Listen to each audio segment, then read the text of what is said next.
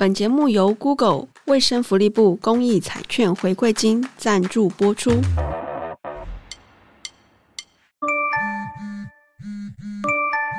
哎、欸，难得一起晚餐，怎么一直有人传讯息给你呀、啊？没有啦，我最近在学化妆，加入一些美妆社团，他们很踊跃的分享。真的假的？听说化妆品是个大坑呢，每隔一阵子就要花很多钱买，而且不断有新的商品推出。你爸妈给的生活费，扣掉宿舍的房租跟餐费。怎么有钱去买化妆品啦？我也在烦恼零用钱不够，所以我要去打工了。但是这个学期必修学分那么多，你不怕没时间念书，最后被当吗？我早就想过这个问题了。我已经跟巷口的自助餐阿姨讲好了，我以后一个礼拜攻读三个晚上，然后周末去一天中午，顶最低时薪一百七十六元，还不错吧？等到我开始有稳定收入之后，我要办一张信用卡。我靠！开始化妆打工，居然还要办自己的信用卡，我真是落后你太多。哪会啊？你妈不是早就给你卡刷了吗？拜托，买什么东西都会被我妈看得一清二楚。我只有买学校用品的时候才敢刷那张卡。等你开始打工办信用卡，再跟我分享你的经验。那没问题啊，到时候我也教你怎么化妆。面对青春期的孩子。我们到底该怎么办？欢迎收听《青春怎么办》。嗨，大家好，我是石英。Hello，我是于婷。哇，今天前面故事声音真可爱，因为我们今天有幸又邀请到我们年轻的小伙伴来节目聊聊青年们的打工经验以及金钱价值观。非常荣幸，也是邀请到两位曾经是我的学生，但现在都变成好友的玉轩跟丫丫。耶，yeah, 我是丫丫，我是玉轩。先请两位跟我们自我介绍一下，好。但自我介绍前，我想特别讲一下刚刚情境故事。我听两个人念的时候，感觉特别有趣味，因为平常他们对话应该是相反过来的。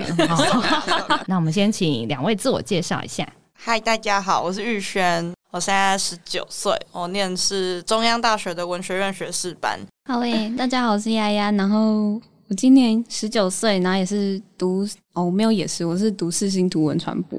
两位同学在高中的时候就认识了，然后高中的时候就有因为一些实习机会啊等等，有进到不同的地方，所以想请两位跟我们分享一下。哎，你到现在十九岁，你大概做过哪些打工？然后有什么特别经验可以跟大家分享？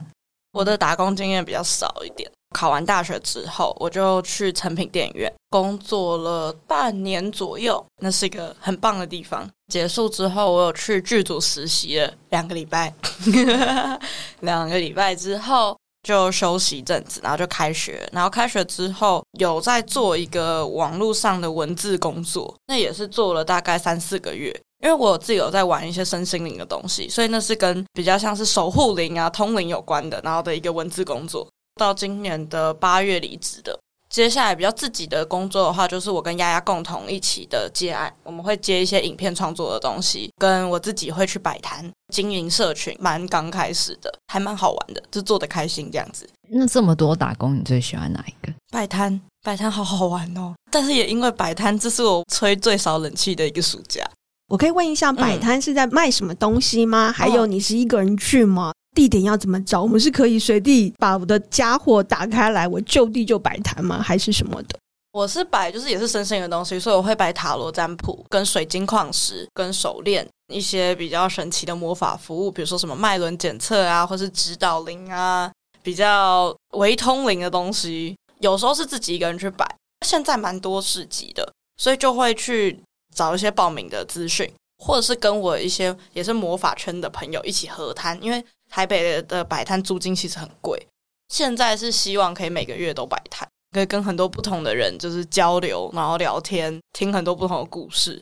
我觉得摆摊就是因为是做比较魔法类的东西，大众的接受度还没有很高，所以其实客人不多，所以那个成本跟回收的平衡，现在可能还是在很辛苦的状态。我其实都有赚。哦，对那很棒哎！目前还没有赔过，而且都还算是有把我的成本 cover 过来，是有赚钱的。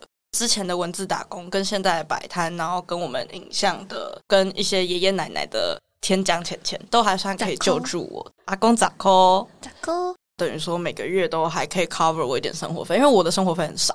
丫丫呢？你的打工经验有哪些？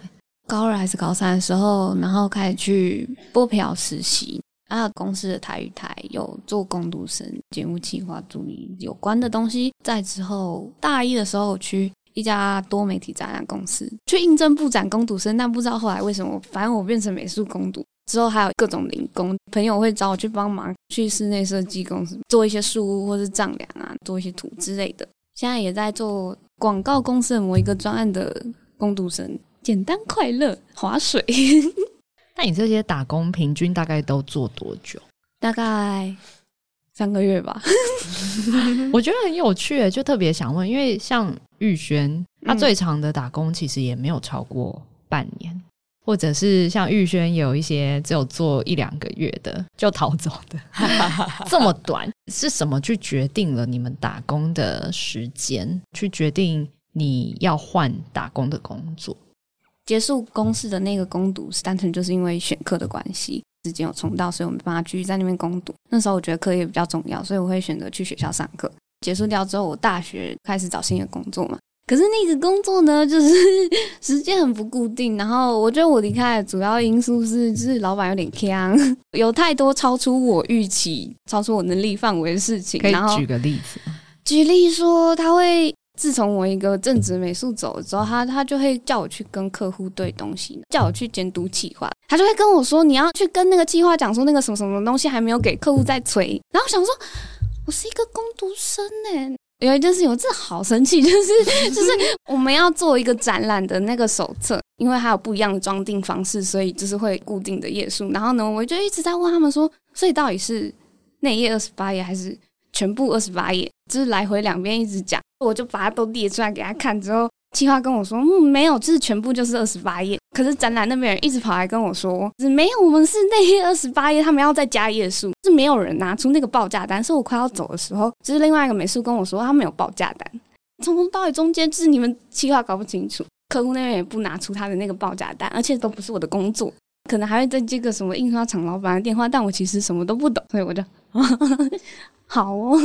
好心酸的工读生，没错，然后领最低时薪，但什么事都要做，没错。而且老板跟老板娘，就是他们常常就是发出那种只有关键字讯息，然后就消失了。所以你也不知道他们到底想要什么。他有一次他在那个群组里面解说两个假人，两个假人，对，然后他就不见了。回答的时候问你说你有没有做，然后想说这是什么东西？他要教你做道具的意思？没有没有，他有那个图，他要拿去放在企划书，或是拿去做别的东西。但是我根本就是从头到尾不知道他在指哪一个假人在哪里。我不会通灵，然后问其他人，他们也不知道他在说什么。感觉好像需要玉轩帮你通灵一下。那会通灵的玉轩，你有通到自己为什么会离开这些工作吗？就是我的规划其实都在我的预期之内，不是特别怎么样。我本来就预设我没有要做太久。成品的工作来讲，因为那时候是大学刚考完，还没有公布大学成绩，我就去投履历了。想说我要给我自己暑假一点休息的时间，再衔接开学，不然我会太累。本来其实就预期是做到大概六月入职的时候，就已经跟他说好，我六月会离职。接下来另外一份文字的工读生，原本是想要一直做下去，可是因为他是写一篇文章，百四十块还是一百六十块，他甚至不到最低薪资。撰写的时间我后来可以二十分钟写一篇，我其实可以在很快的时间内写完，但是它其实消耗的我的能量值是很高的，然后加上我还有课业，再加上我有在做自己摆摊的事情，那他们两个工作的同质性其实很高，在为别人工作，我还不如为自己工作，然后赚的钱还更高。就在平分那个比例的时候，就慢慢把守护灵报告写文字工作那边取消掉。所以我后来就做三四个月，先累积一点经验，知道该怎么样打这些讯息，跟该怎么样接讯息。那个讯息是指通灵的讯息，怎么样接讯，然后跟输出文字。当我训练自己到某一个程度，我觉得我在这个工作里面可以学习到的技能，我差不多学完，再做下去是负荷的时候，我就离开了。我可以问一下说，因为从刚刚玉轩讲啊，可能在找打工的时候，有一些考虑是像是时间是一个考虑嘛，性质是不是自己可以学习到的？除了这些之外，有没有哪些东西是你们原先在找打工的时候很重要的考虑因素？我想到一个，因为成品电影院是排班制的，所以变成说排班制的你的时间很不固定，而且成品很多时候是要一路工作到晚上十二点，因为是电影院。我其实一开始以为我会很顺利的、很快乐在那边工作，但其实后来我发现，我自己对于那种很 routine 的工作，其实不是很喜欢的，就是每天做一样事情，然后都做一些不太需要动脑、只要动劳力的事情，蛮频繁，就是一个礼拜要去五天，甚至比去上学还要多。我就觉得，哎，这样的工作其实没有很适合我。我后来就觉得不是很舒服，也让我毅然决然的离职。在那个过程里面，我也发现说，哦，其实我自己比较喜欢的是有创造力的工作，还是需要可以发挥一点我的想法，或是输出我的东西。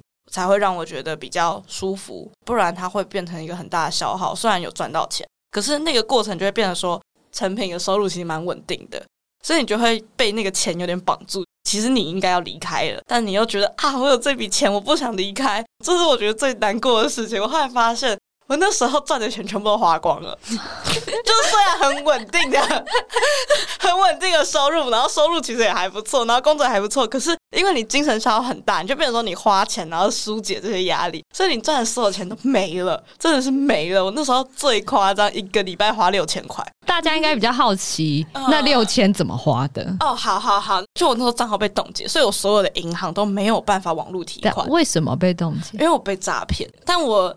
这个故事是你知道，有时候脸书就会有一些文字打工的一些机会。我就想说啊，我想赚点钱，就是想说我要来写那个美食评论。脸书的那种广告都是骗人的。我们今天见证了我们前几集所讲的内容了。对，有诈骗当事人在这里。哎呀哎呀，我诈骗经验户啊。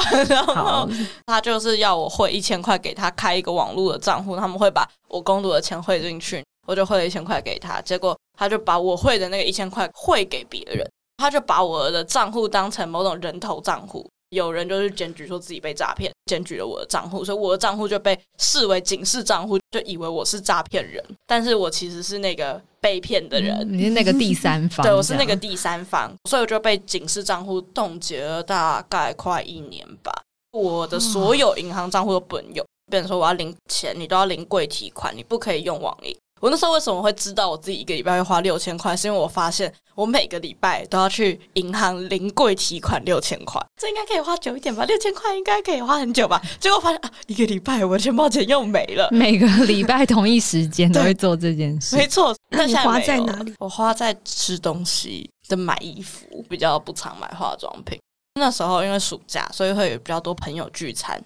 你这样讲好像有点好笑。我朋友蛮多，可是每次都是不同群朋友，所以不同群朋友想说哦，我们久久约一次，那我们要吃好一点。如果大家都久久约一次，每一次都吃好一点，你又有很多朋友的时候，你的钱就会花的很快，所以就一手来一手出。对，没错。我也会好奇，那丫丫你呢？你怎么去使用你的打工钱呢？我的钱吃饭。跟吃饭，跟看专场，哦、对，我们还会去看表演，表演，看表演，好贵啊！啊没错啊，那时候大概从去年还是前年的时候开始，音乐季大爆炸，我们大概基本上一一两个礼拜就有一个音乐季，有一阵子超多，大概两个礼拜去一次。对，然后因为还有专场什么的，对对对，专场比较便宜一点，但也是钱钱。我们应该有很多听众。不太理解音乐季大概要花多少钱？去那边干嘛？要看它的大小，还有看是谁办的。如果像是学生的音乐季的话，通常就是一两千。有便宜点，像是怎么台大、正大办，可能就七八百块。然后他们就会找很多乐团来表演。如果大一点的话，可能像浪浪人多少钱？浪人两千多啊。对，浪人两千多，音乐剧都落在两千多。然后可能大港比较贵吧，但是其实都是两三千。对，通常是。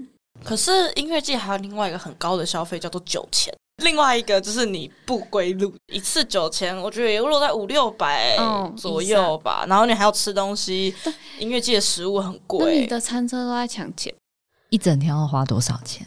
一趟如果音乐季是三天或是两天的话，嗯，你可能就是三四千。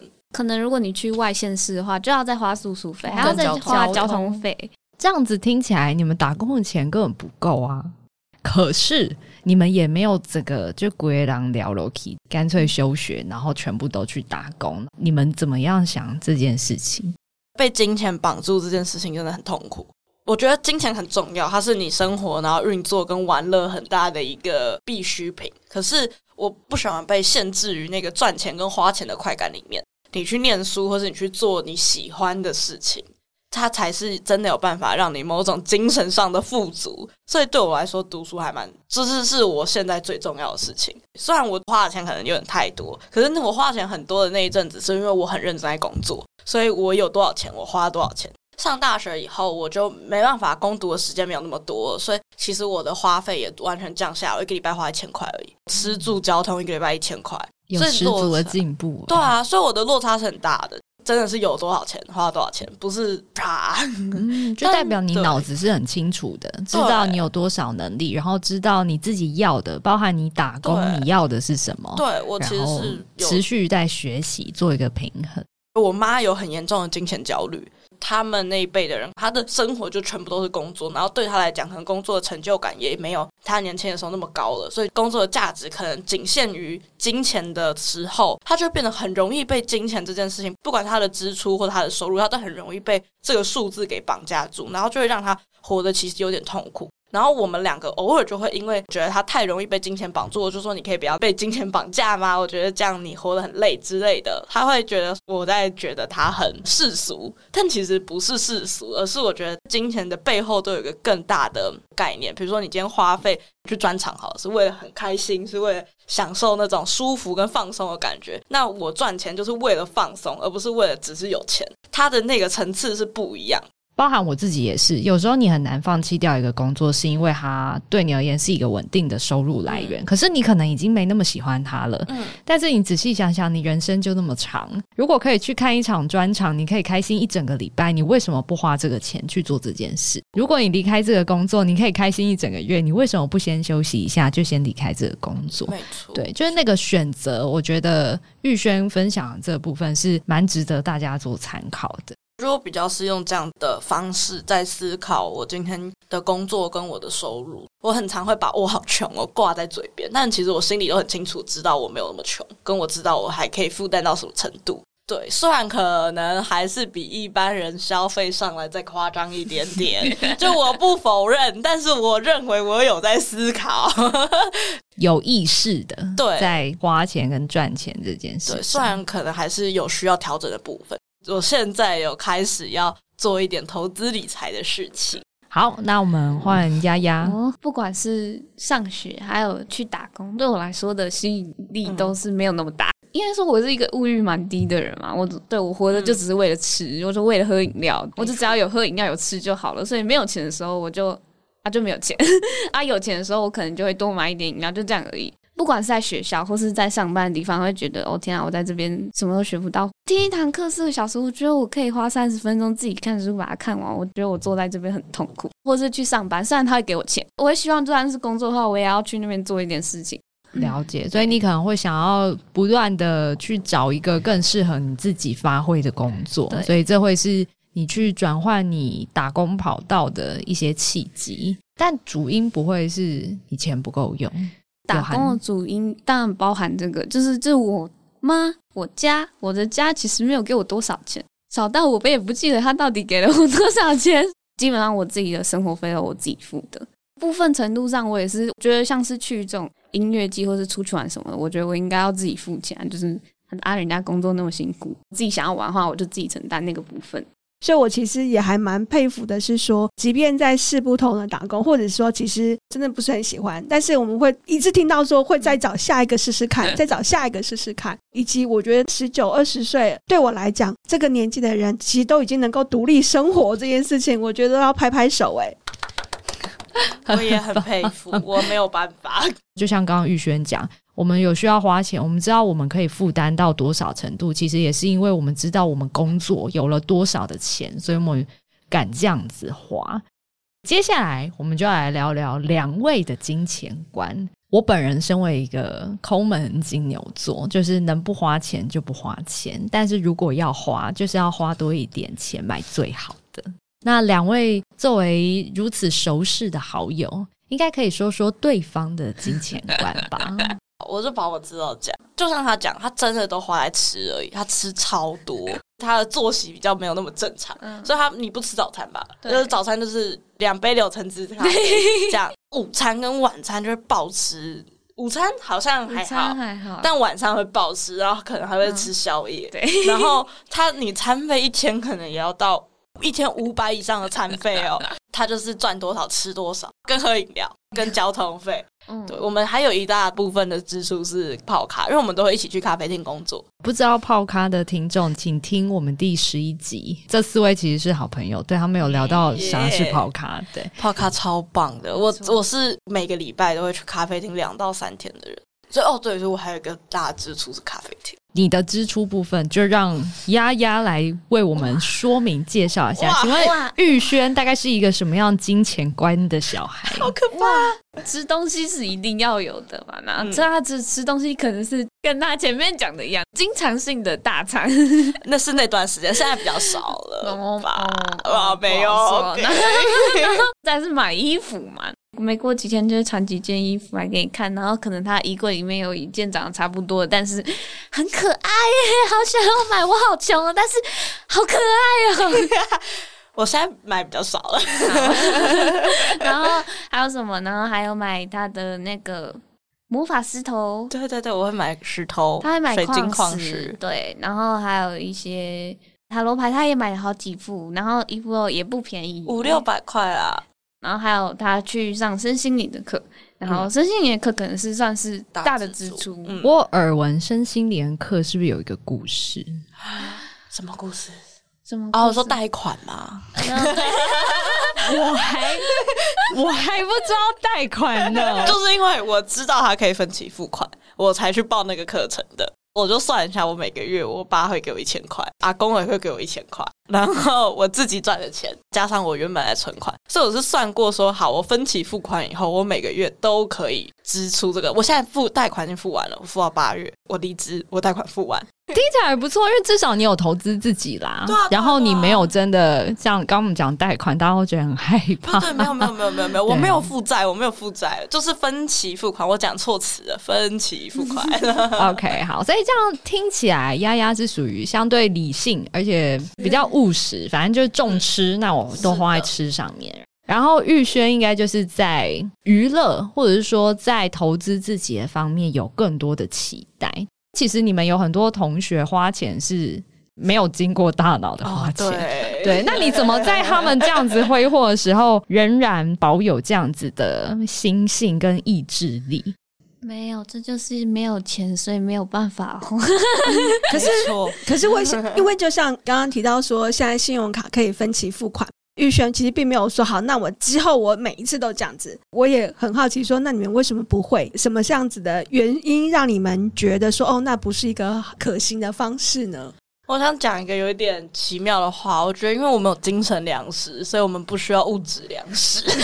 我，我觉得这很合理。对，就是对我们来说，我们最大的快乐跟人生最大的目标，还是比如说看艺术品啊、听团啊，然后。感受一些比较知识性的东西呀，我们有我们在追求的某一个最想要的东西。我们并不是把我所有的人生注意力都在花钱赚钱这件事情上面的时候，我就比较不会被这个东西绑架。花钱本身这件事情并不是快感的来源，有时候没有办法带入那个到底是一个什么样的心态，会让人家觉得贷款去买东西这件事情会是一个还不错的选择。就那时候，其实体验过一次分期付款嘛，那是我人生中最穷的几个月。可是我没有觉得后悔啦，有一点点啦，好啦，有一点点啦。我我有觉得那个压力我不是很喜欢，所以我最近刚办了信用卡，但是我因为我搞不太懂信用卡的使用方式。我觉得我不知道它是一个月扣款一次，我很喜欢金融卡那种随刷随扣的感觉。哦，千账金融卡，你有多少钱，你就可以花多少。我其实比较喜欢那种感觉。嗯、虽然好像刚刚讲到不是像有记账这样子的习惯，嗯、但是其实还蛮清楚知道自己的金钱的多少。我觉得这有点颠覆了我一些对青少年的想象，或者是对年轻朋友的想象。因为的确有一些小孩，他们从小无忧无虑嘛，要吃饭就是家长就是会端到你台前来，零用钱好像你都会直接来，觉得哦，漫无目的的，就是会不断的花费，这是一般我们对于很多年轻人就是想象。今天从两位的分享里面，其实现在青少年不像我们想象中的这么的不知道钱怎么来，钱是怎么用这件事情。这些想法是你们从小就具备的吗？还是说是谁让你们觉得说，好像我应该要做这些规划？对，或者有些历程。我人生中最穷，有一餐没一餐要跟朋友借钱，是我国中的时候，因为我爸妈真的给我太少钱了，然后说外食，所以就变成说我很常吃饭，其实要跟朋友借钱。那时候我就有感觉到贫穷的心情。到高中之后，我因为拍片的关系，我做制片，所以我要管理预算，就比较知道说哦，这个世界的花费很高。开始处理剧组那种很大的钱的时候，你会发现太多东西要花钱了。这些钱不是小钱，这整个加起来都是一笔很大的钱。我觉得我的金钱观就开始意识到很多东西其实不便宜。嗯嗯，透过当制片理解这个透明化的预算状况，没错没错。了解台湾大部分其实城市里面物价都蛮高的，嗯，这样子的工作其实对自己的金钱观也有一些帮助。对我来说，如果我今天想要价值好一点的东西，我就会愿意花两百块买一个盘子。然后用比较久，对，然后比较没那么容易刮坏，你会好好珍惜它，或者它质感比较好。就是在拍片过程里面，我们也有这样的意思，就是其实很多东西你真的要做得好是没办法省。那丫丫呢？那个人这样花钱好像不错，学起来。我觉得我其实没有特别在规划我要怎么花我的钱，有的话就吃，没有啊那就不要吃啊，没有所以不能花，就只是这样子而已。我每次跟丫丫吃饭在一起，我都觉得她很务实，就是我有多少做多少事。那你们有现金焦虑吗？就是觉得钱包一定要有多少钱？哦，我钱包很常是空的。我也是。啊，有卡啊？为什么要？对对，还有有提款卡，有什么问题？因为他用 Apple Pay 啊，就是刷卡，数位支付。对，所以你们是常用数位支付的吗？身为数位原住民，我啦。我这个数位原住民从来不用，单纯就是因为我那时候想要办的时候，我还没有成年，要家长同意。但我现在成年了，可是我又懒得去办，我就想说，好像也没有那么需要，就去提款就好。然后提款不是也在手上吗？不过刚刚听到两位说钱包都是空的，当然邀请青年来上节目，就是有这种单元进行今天的。突袭两位的钱包啊！我现在刚好有钱哎，也没关系。来，我们邀请两位 亲爱的把钱包拿出来，这样我们看看你的钱包来对到底五千米？是这样吗？我钱包里面都是垃圾啊！哇，这是我真的是垃圾哎！这是一张没有办法对的杯票，这这女人真的毕业礼物，就有一些集点卡、发票。你有多少钱？我有八百块，我今天才领钱。哦，我今天本来想要再买个饮料，拿出我钱包，发现啊，你们只剩下一百块。然后这是之前去打工，但我忘记还，怕它不见，所以我就一直放在我钱包里面。不要给我就好，识别证就好了。哎，那有押金，记得。对，有押金。然后，然后还有有没有什么特别的东西？名片很多，这辈子永远不会再用到的名片。没错，嗯，I see。然后这是票，因为很可爱，当代的过站不停的票，当代的票都很可爱。对，然后这是收藏阿蒙的名片，然后这是大概我国小就在，我不知道他还能不能用。你从国小放到现在的礼券，放在图书礼券吗？这是金石堂的礼券，就是以前以前国小的时候拿到奖状什么什么，他就会送你一百块之类。你有很多张卡片。对，这是学生证，还有看到这是饮料的卡，是不是？对，这是饮料的大饮料店的会员卡，然后已经不这高中的学生证，但还可以悠游卡可以用。哦，但但我不需要，这是点，但你不需要，但它还在你的钱包里，哎，它可以刷。好，记忆卡嘞，很好。记忆卡在相机里面。哦，对，它记忆卡也会放在钱包。对，因为我会忘记带，所以我都放钱包，钱包不会忘记带。玉轩，换我，我先介绍我的钱包，我很爱它，这是我高一的时候去法国买的，它是我人第一次自己花钱买那么贵的东西，它三千块，它真的很好，而且它的分类。你现在钱包有多少钱？两千块，因为我要去帮妈妈买生日蛋糕，她昨天生日，妈妈生日快乐，是安全的，对，钱是够的。然后你有什么特别的东西可以跟大家分享？啊，我发票都整理的很整齐，我都会一张一张放。有哎，就整个放在那一格哎，就是这一格，这一格就是放一些就是我觉得重要的东西。比如说抽签啊，生命、啊、对，你的签也太多，对啊，你那一叠，哇，哎、欸，等下这好重哦。然后平安符，然后文昌宫跟小夏给我们的卡上面写，负责任就是对所有选择视为对自己的承诺。小夏，哇，好感动哦，好感人哦，居然放那么久，没错。然后之前跟李云珍去音乐季的时候，别人帮我们拍了一张拍立得，嗯、哦，拍立得，然后我也放着，然后我的驾照。我自己的拍立得，懂很多可爱的照片。对，然后跟平安符，跟我妈很担心我交不到男朋友，所以帮我求了一个 红线。跟之前有一阵子去行天宫拿的平安卡、彩虹卡 就是一些激励小语啊，就这样。然后跟信用卡什么的，感觉你的钱包有小小一叠是你的精神跟心灵支柱区。就一旦你觉得心情有点 down 的时候，你就可以翻翻你的钱包，然后拿出这些。可能我写的小卡或神明给你的祝福啊，然后一些拍立得啊，你就觉得哦，我我还是有过很多快乐的时光。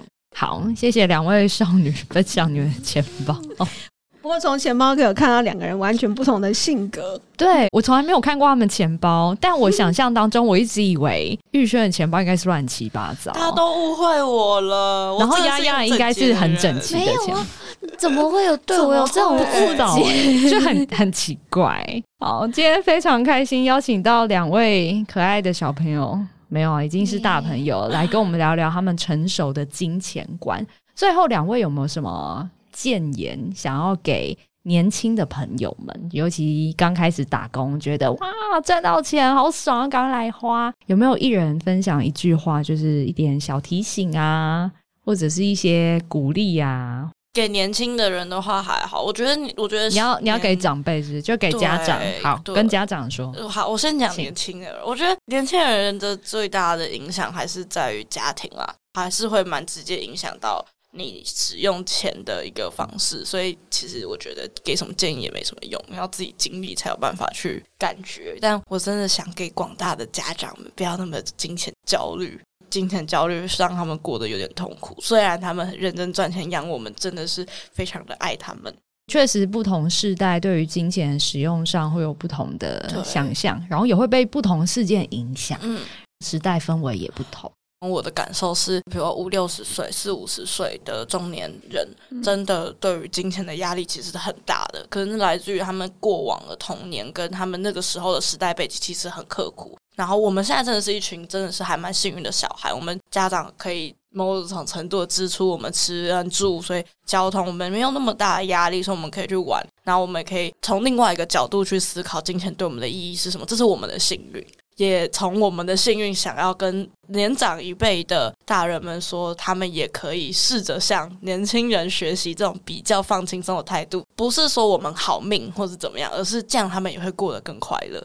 我觉得这很棒的一个提醒是说，金钱呢不应该成为亲子关系里面的一个冲突点，因为钱本身它很重要，但它更大的是希望能够带给我们全家人都是快乐的。虽然我们每个不同的世代，包含每一个个人都有不同的想法，今天可以开放一点，聊一聊我们对于自己的钱的用法啊，我们对于自己的工作的想象啊，我们对于快乐的想象啊，以及。我们如何让自己的生活能够有更多去找到那个平衡？我的辛苦不是只有为了未来要得到的快乐，而是我现在能够播出来一些什么时候多照顾一下我自己，其实也是一个对于未来的投资。嗯，当然，这些也会包含对于我们身边的每一个人，其实我们的关系就不会这么的紧绷，反而是一种润滑的讨论。非常感谢两位玉轩跟丫丫来到我们节目，跟我们分享，包含打工经验啊、金钱观啊等等。我自己非常感谢，因为我自己其实没有这么多打工的经验，我很多都是全职工作，然后后来就变接案了。所以我觉得很有趣，听到你们在不同职场，然后带给你们不同的影响。我们也希望听众朋友，如果你的孩子有打工的意愿。你也可以鼓励他去试试看，因为其实我们从两位来宾的分享，你都可以知道，在打工过程中其实是有不小的成长。不管是不是打工还是工作，就像刚刚两位一直在呼吁的，不管你是年轻人还是长辈，这些钱都是提升我们自己、满足我们自己的一个管道之一。那你留着它，它不会变多，也不会变少。可是如果你把它拿去，做其他的应用，也许你可以让自己的生活品质更好，也许你可以透过投资自己达到一些心灵上的满足。更重要的是，我们来到这个世界上，不就是为了要搜集更多新的美好的体验吗？那如果我们有足够的金钱可以做这件事情，何不在我们还年轻、有体力的时候这么做呢？再次感谢两位，尤其打工的分享。大家真的不要被工作绑架，因为某种程度上，工作应该是最容易获得成就感的事情。嗯，可是如果你只为了金钱，那你在金钱跟成就感的衡量之间，你可能永远都找不到平衡。希望大家都可以找到喜欢的工作，赚到足够的钱，去创造更多新的体验。嗯，在打工的过程当中，千万不要迷失了自己。然后今天有提到打工诈骗的风险哦，对，要小心诈骗。听起来是很容易，即便像玉轩这么理性、脑子清楚的孩子，也是会被诈骗的。我不是随时都理性、脑子清楚啦。但我想要讲一句话：当你有精神粮食，就不需要物质粮食哟。好，再次谢谢两位今天来到我们节目。那如果你对于网络议题有任何疑问，也都可以到脸书搜寻 Web 八八五私讯我们哦，或者是你想听他们来讲第二集，根本讲到欲罢不能，也可以留言告诉我们，或者你可以下滑节目下方的资讯栏，可以找到网站连接。感谢您的收听，我们下次见，大家拜拜，拜拜，拜拜。